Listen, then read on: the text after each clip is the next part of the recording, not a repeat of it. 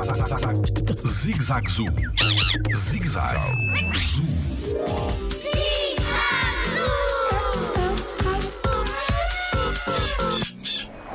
Como se distingue uma cria de um adulto pinguim? Olá, eu sou o Diogo Gomes e sou biólogo no Jardim Zoológico. Após o nascimento, as crias de pinguim são muito pequenas, são mesmo de tamanho muito, muito pequeno porque, porque nascem do ovo.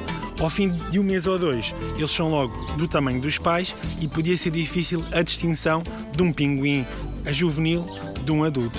Então, aqui no Jardim Zoológico, por exemplo, nós podemos ver o pinguim do cabo e a forma mais fácil de distinguir é ver o padrão das penas.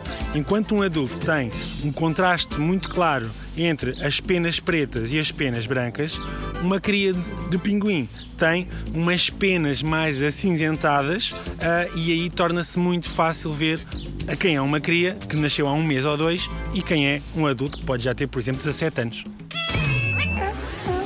Jardim Zoológico. Pela proteção da vida animal.